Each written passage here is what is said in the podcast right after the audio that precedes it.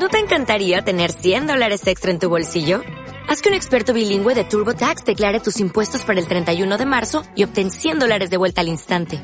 Porque no importa cuáles hayan sido tus logros del año pasado, TurboTax hace que cuenten.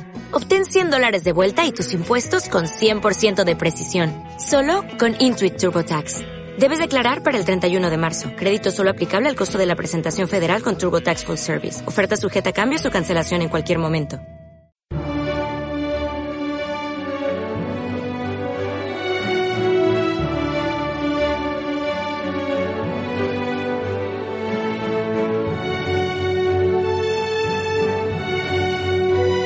Luxus Mensae, una forma de acercarse a la realidad más significativa de cualquier época, la alimentación.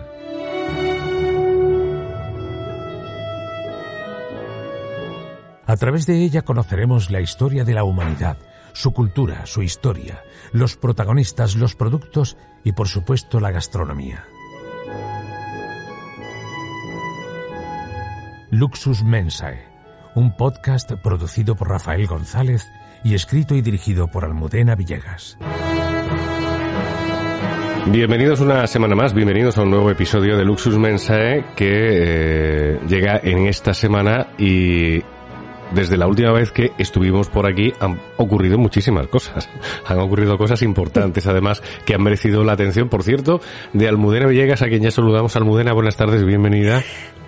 Hola Rafa, buenas tardes. Eh, bueno, pasan cosas y así es la vida, agitada e imprevisible. Que a uno de esos acontecimientos, que ha sido el fallecimiento de la, de la reina de Inglaterra, eh, tú le has dedicado, bueno, mm, eh, tiempo, mm, literatura y, y, interesantes artículos desde el debate, mm, porque, bueno, no solo has hablado de la gastronomía británica, sino también de la propia figura de la, de la monarca, ¿no? Claro, muy interesante por su defensa en la alimentación tradicional, pero quizá hay que remitir a nuestros oyentes pues a ese periódico que tiene los, los artículos en abierto. Y también tenemos nosotros hemos hecho varios especiales sobre la cocina británica. En efecto. Claro y bueno pues mm, parecía un poco repetitivo volver a contar todo con excepción de una pequeña cosa que a mí me llamó mucho la atención y me gustó, era su afición por la por un cóctel, bueno, yo creo que muy español y anticuado, pero delicioso, que es una bomba, que es la media combinación. Ella tomaba lo que llamaban un dubonet y vamos a dejar paso a un coctelero, bartender, eh, bueno, eh, es el alma y el propietario de Glacé Lounge Bar y además ha trabajado con los, con los hermanos Adrià. Así que vamos a dejar paso a José Ropero que nos va a hablar de este cóctel Dugonet de la Reina en su honor o la media combinación española. Vamos allá. Hola Almudena, muy buenas. Eh, bueno, respondiendo a tus preguntas, pues eh, efectivamente conocemos el, cóctel favorito, si bien tenía otra bebida, de la reina eh, recién difunta eh, Isabel II. Efectivamente hablamos del Dubonet, una, una, receta muy, bueno, muy fácil a priori, aunque a ella seguramente le gustará eh, con unos procedimientos bastante concretos. Hablamos eh, efectivamente del Duonet, una mezcla entre eh, esta, esta bebida francesa, este, este vino fortificado y especiado, y eh, en un 70% aproximadamente, y ginebra, ¿vale? En un, en torno a un, a un 30, ¿vale? Eh, si es verdad que la reina madre lo tomaba, bueno, la rodaja de limón debajo, con solo eh, dos cubitos por encima, mientras que a, a, la recién difunta pues parece que le, eso le daba un poquito más igual, pero seguramente, como he dicho antes, le gustaba de una manera bastante concreta. Bueno, en cuanto a la composición de, del Dubonet, pues eh, si bien se, se habla ¿no? de, una receta bastante eh, prohibida ¿no? en cuanto a, composición, sabemos que bueno se compone, se compone de, un, de un mosto fortificado, como puede aparecer un, un a priori bastante parecido, primo hermano, eh, con su hierba y su especia. Eh, a la diferencia que tiene con un vermut, bueno, pues eh, hablamos que, que, digamos, un vermut primero fermenta y luego se le añaden esa especia y esa hierba. Y en el caso de, del aperitivo hablamos de una, de una mistela, ¿vale? De un, mosto, el cual se impide la, la fermentación eh, por la adición de alcohol y luego se, se especia y se saboriza y también se, se aromatiza. En cuanto a si creo que en realidad es el, es el mismo cóctel que conocemos en España como media combinación, pues te puedo decir que por un lado, bueno, como media combinación se puede llegar a entender cuando, cuando es una combinación en la cual eh, no tienen alcohol ambas partes, ¿vale? Suponiendo que el mínimo son dos, como, puede aparecer pues algunos cócteles que se llaman que se llaman así cóctel como tal pero eh, no hay efectivamente solamente un, un alcohol un gin tonic, ¿vale? Pues, pues, se supone que eso pudiera llamarse como media combinación. Aunque eh, si recabamos más información mencionando, por ejemplo, a, François Monti, este, este eh, investigador, ¿no? En torno al tema del alcohol, eh, hace mención a, una bebida bastante, bastante española, eh, por, por historia y por consumo, en el cual se mezcla tanto ese vermouth eh, como ginebra, y bitter, ¿vale? Un, amargo. Puede ser una, angostura hecho de, genciana o, cualquier otro.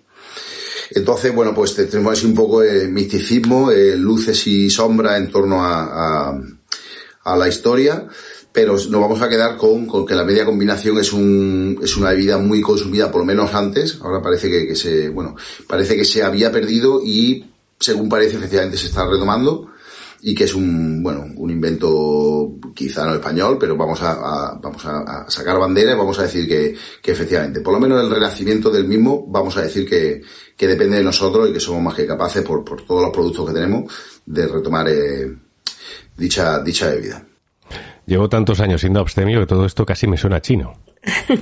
pues la media combinación es efectivamente lo último que decía José. Eh, es una combinación de, de ginebra con vermú, con un toque de angostura y por favor con unas aceitunas, José, con unas aceitunas, un par de buenas aceitunas, con anchoa, en fin, eso es el clásico, la clásica media combinación que en el aperitivo es una bomba estupenda y que, bueno, que alegra bastante la vida. Con moderación, ya sabéis, los alcoholes, con moderación. Bueno, pues ha sido el apunte eh, gastronómico británico en honor a la difunta reina, a la reciente difunta reina de Inglaterra, eh, en un programa el de hoy, en un episodio el de hoy, donde vamos a hablar de un tema, yo creo que muy bonito. Nos lo introduce Almudena. Vamos a hablar hoy de los mercados.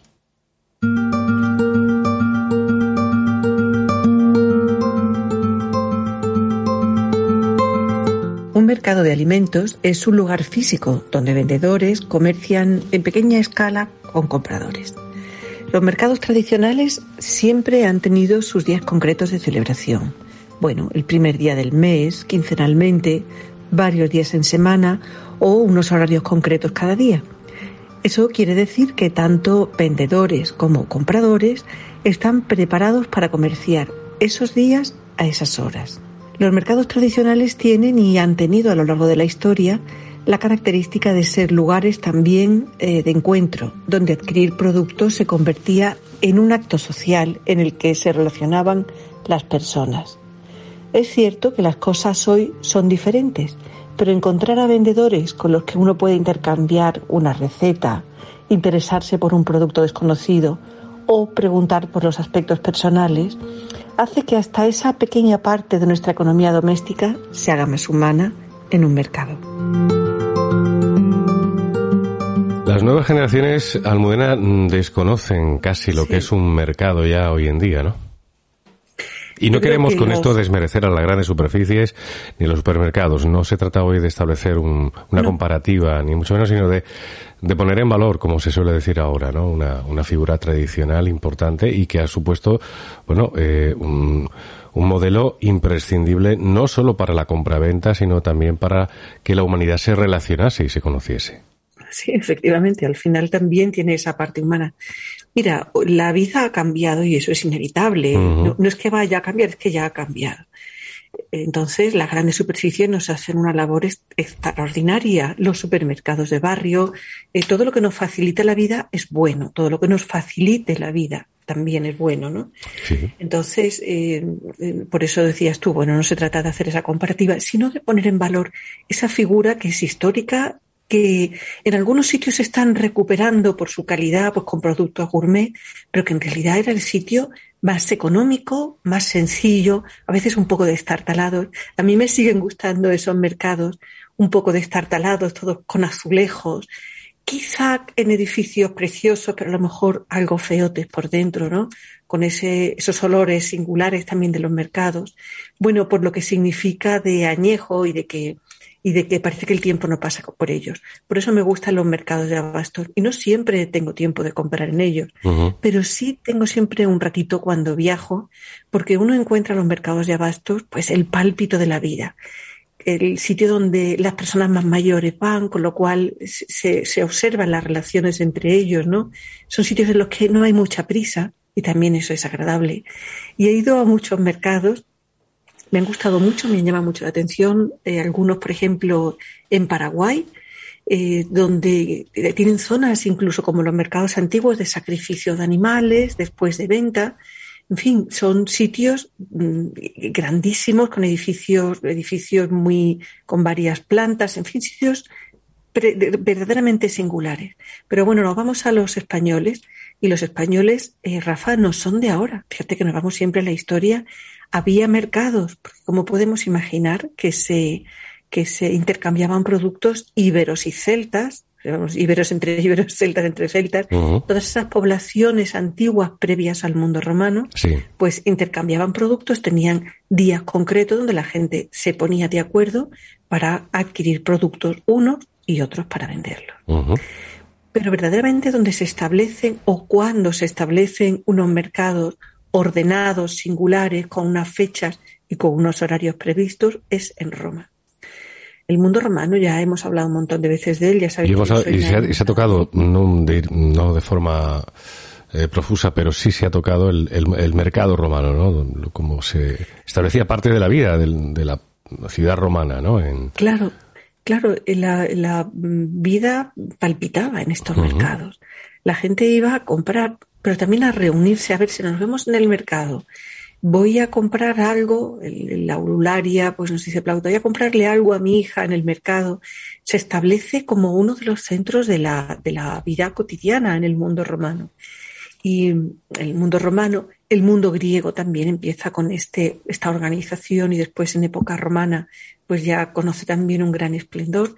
Eran edificios, el mercado como, como tal era un edificio grande. Sí eh, bien establecido dependiendo de la ciudad. Claro que en Roma encontramos mercados extraordinarios, con zona con zona para, para, para entrar los artículos, con zona de paseo de los viandantes, con zonas incluso con grandes piscinas para que la gente comprara los pescados vivos.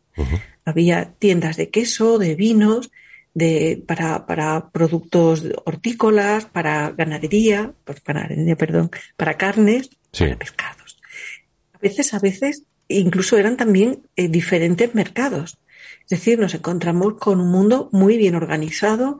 En la puerta había un, un edil, un encargado del edil, que lo que hacía era ocuparse de la, del comprobar los pesos y las medidas para que si te parecía que el vendedor te había engañado, pues tú ibas allí y podías protestar, pues, ¿no? podías protestar. Depende que también esos ediles también los compraban los, eh, entre comillas, los compraban los vendedores. Así que ahí pasaba de todo, pero era la vida. Y entonces en esa vida hemos ido heredando ese tipo de mercados, que después en, en, España los mercados de época andalusí pues también eran unos mercados muy ricos y muy variados y muy bien organizados, pero a ellos no podían asistir las mujeres. Vaya. Iban los hombres a hacer la compra. Claro, estamos en una sociedad pues profundamente eh, que está, está, está dejando de lado esa parte femenina, ¿no? Así que la mujer no iba nunca, iban los encargados, eh, la, el mayordomo, pero no la mujer. Eso con, los siglos cambiaría, serían sobre todo las mujeres las que irían a los mercados. Exactamente. curioso. Exactamente, sí, señor. Después llega, llega el mundo, eh, pues eh, se, se, van, llega 1492 con la pérdida de Granada y la mujer sí es verdad que tenía en el mundo cristiano pues un papel, bueno, un papel histórico, vamos a ver, el papel que tenía la mujer en esa época, pero si la mujer es la que va a los mercados. Entonces cambian las cosas y es verdad que es un mundo el que vende tanto hombre como mujer pero normalmente la que asiste es el ama de casa. En definitiva, no, no suele delegar nadie, nada más que en aquellas casas donde la familia es muy rica y no tiene que, no necesita ir al mercado, tiene un asistente, un criado, un mayordomo, alguien que va a hacerlo, pero no por, eh, no por que esté, estuviera mal visto que fuera la mujer.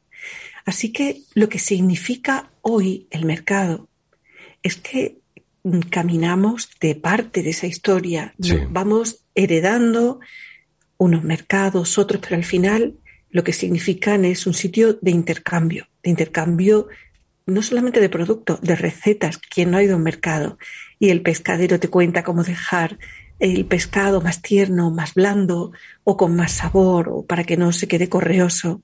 Eso es lo maravilloso de un mercado y que nos perdemos en los grandes, las grandes superficies. Nos perdemos en parte ese contacto humano que lo buscamos en otros sitios, pero ya no a través de ese, de ese volcán que eran los mercados y no tanto en el mundo antiguo, porque los mercados de abastos siguen funcionando, pero han estado muy vivos. Yo creo que hasta los años 70 del siglo pasado han sido verdaderamente, han mantenido esa tradición de vitalidad y de riqueza. Pero con un perfil muy determinado de cliente, por lo menos aquí en España y lo que podemos ver en el sur, en, en Andalucía. Normalmente, salvo en zonas costeras, donde supongo que por el atractivo que ya tiene de por sí el pescado y la variedad de pescado atrae quizás a, más gente. Pero en zonas de interior del mercado de abastos eh, he podido comprobar que fundamentalmente la clientela es gente de mediana edad eh, en adelante, ¿no? Sí. Hoy en día son, eh, además incluso ve gente mayor, o sea, de mediana edad y mayores. Tiene todo el sentido, la gente muy joven está trabajando. Pero no tiene, que, creo que tampoco tiene eh, el uso ni la costumbre ni el conocimiento quizás de lo que supone ir a un, mercado de, abastos. Son gente que se ha criado con el coche yendo al supermercado, lo aparcan, suben, compran y se van. Eh, es un... Sí. Es un, ritmo diferente. Exactamente. Es un ritmo diferente de vida. Y lo que pasa es que las personas mayores pues tienen el recuerdo a veces, a lo mejor tampoco lo han vivido durante su etapa laboral, pues han estado han estado haciendo otro tipo de vida, no, no sé, hay circunstancias para todo, imagina. Pero sí es verdad que ese tener ese tiempo para disfrutar de ir al mercado, de elegir, de ver un puesto, de ver otro, porque no solo los precios, los productos también son diferentes.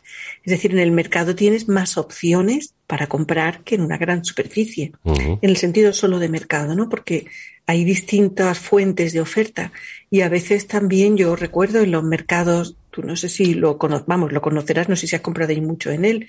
En Córdoba tenemos el mercado de, de la corredera. Sánchez Peña, sí. Exactamente, el mercado Sánchez Peña, que ha ido cambiando, ha ido haciéndose un poquito más pequeño. Casi que me he criado allí. Sí. Desde pequeño, sí. Qué bien. Pues un sitio singular con muchísimo atractivo en una plaza donde puede uno tomar un café y disfrutar del sol, pero donde hay, también un mercado que hacían, vendían también cosas de mimbre hechas por algunos artesanos.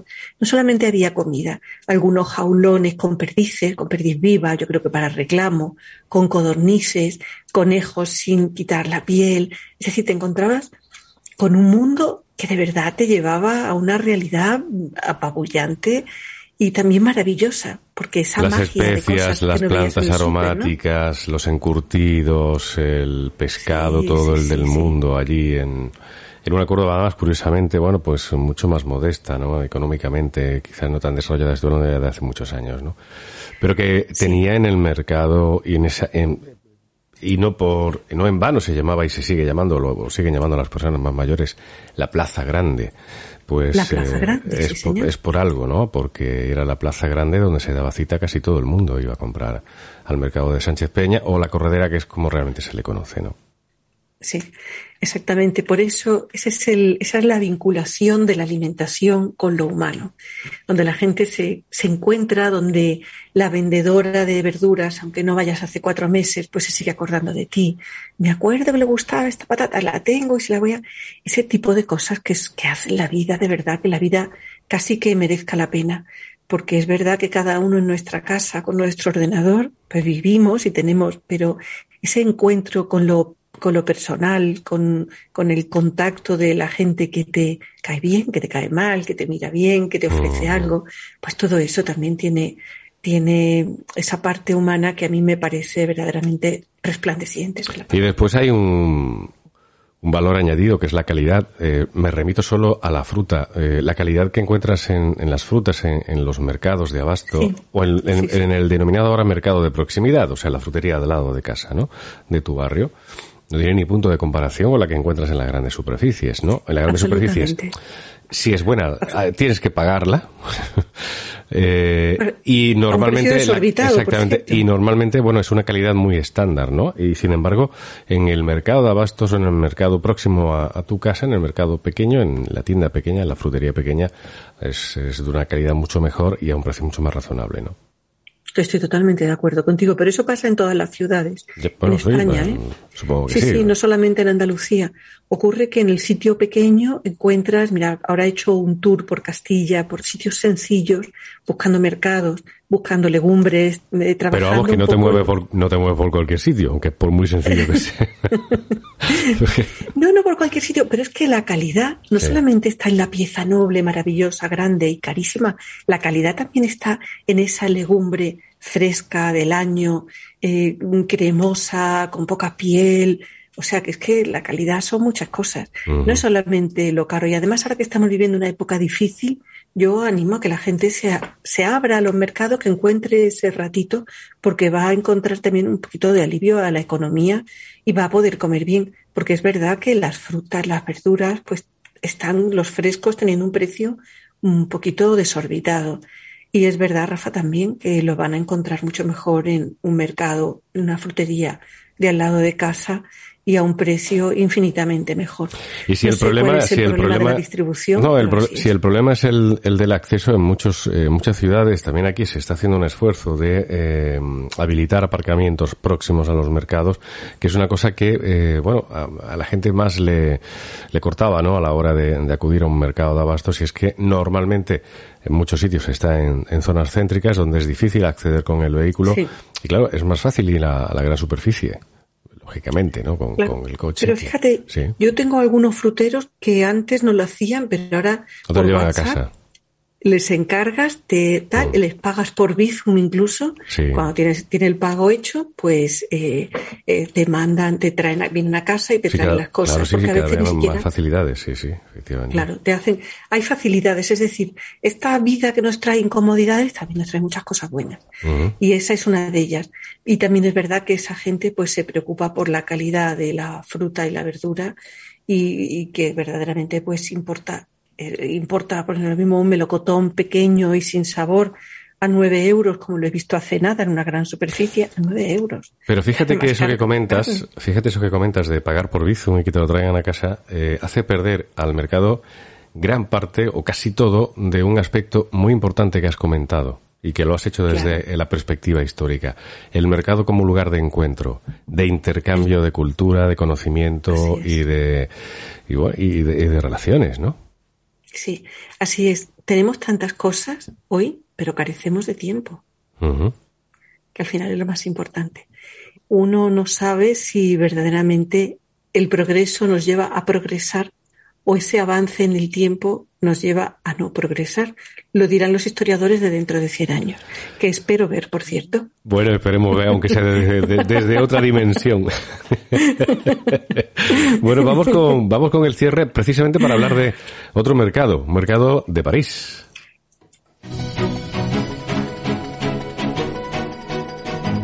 Luxus Mensae, el cierre. Hay que hablar de un mercado de París, Almudena, y de un incendio, ¿no? Además. Así es, ha sido una cosa tremenda. Hace muy poquitos días, una, el mercado mayorista de París, que fíjate, tiene más de 7.000 metros de, de extensión, que tiene unas zonas de aparcamiento, de entrada, está bastante a las afueras de París, y es el mercado más grande del mundo por detrás, detrás, perdón, detrás de uno mexicano. Es el segundo, ha sido hace poco Y bueno, este mercado abastece a millones de personas que viven no solo en París, sino en los alrededores. Y ya sabéis que hay una población muy concentrada. Entonces, la zona de hortalizas, de frutas y verduras, pues ha tenido un incendio espectacular. Podéis buscar las imágenes en YouTube, en cualquier sitio, y vais a encontrar unas columnas de humo enormes, negras, una cosa impresionante. Este mercado, el Rangis, eh, tiene una página web estupenda en la que se puede ver los productos con su precio. No podéis imaginar la cantidad de cosas que tiene, todo lo imaginable, cortado, loncheado, piezas, mm, por pequeñas, grandes, absolutamente lo que uno pueda imaginar, pues está ahí en esta, en esta página y en el, y en el propio mercado. Así que, bueno, había quien decía que era una, un, eh, pues que había sido un incendio fortuito, otros que había sido un incendio intencionado para provocar cierta alarma en París. Así que hay todavía no hay una, una, respuesta por parte de las autoridades, pero sí es verdad que, bueno, porque ha sido un incendio muy llamativo en una ciudad que vive ya preocupada por los acontecimientos pues actuales, ¿no? Y que me llamó la atención que fuera en un mercado especialmente aunque es verdad que son sitios que pueden prestarse a eso, porque hay humedades, hay mucha electricidad, trabajan también de madrugadas, si tienen entrada desde muy, desde muy, para mitad de la noche, ¿no? Para después distribuir y que la gente compra y lleva las cosas ya al centro de París. Entonces esto, pues, esta alarma que ha causado, pues me ha llamado la atención y me ha parecido interesante contárselo a nuestros luxus mensianos que estén al tanto de las cosas que ocurren. Y, bueno, y esta es la realidad, la palpitante de Roma de hace dos mil años y la palpitante de hoy de, de nuestro siglo XXI que ha venido galopando. Pues nos vamos a llegar, a, bueno, vamos a rematar, vamos a llegar al final de nuestro Luxus Mensae de esta semana, el episodio de esta semana dedicado a los mercados y también, bueno, en un recuerdo creo que obligado a la figura de la, de la reina Isabel, eh, y concretamente de uno de sus cócteles, un cóctel con origen español. Ha sido todo, todo un detalle. Recordarlo y conocerlo, además, de la mano de un gran coctelero como es José Ropero. Almudena, ha sido un placer. Muchísimas gracias por estar con nosotros una semana más y volveremos en una nueva ocasión, en un nuevo episodio de Luxus Mensae. Exactamente, dadnos eh, vuestra, vuestro, el corazoncito eh, que, tenéis en, que tenéis ahí abajo o en algunas pantallas arriba y así y hacernos saber que, que nos queréis. Muchísimas gracias y hasta la semana que viene.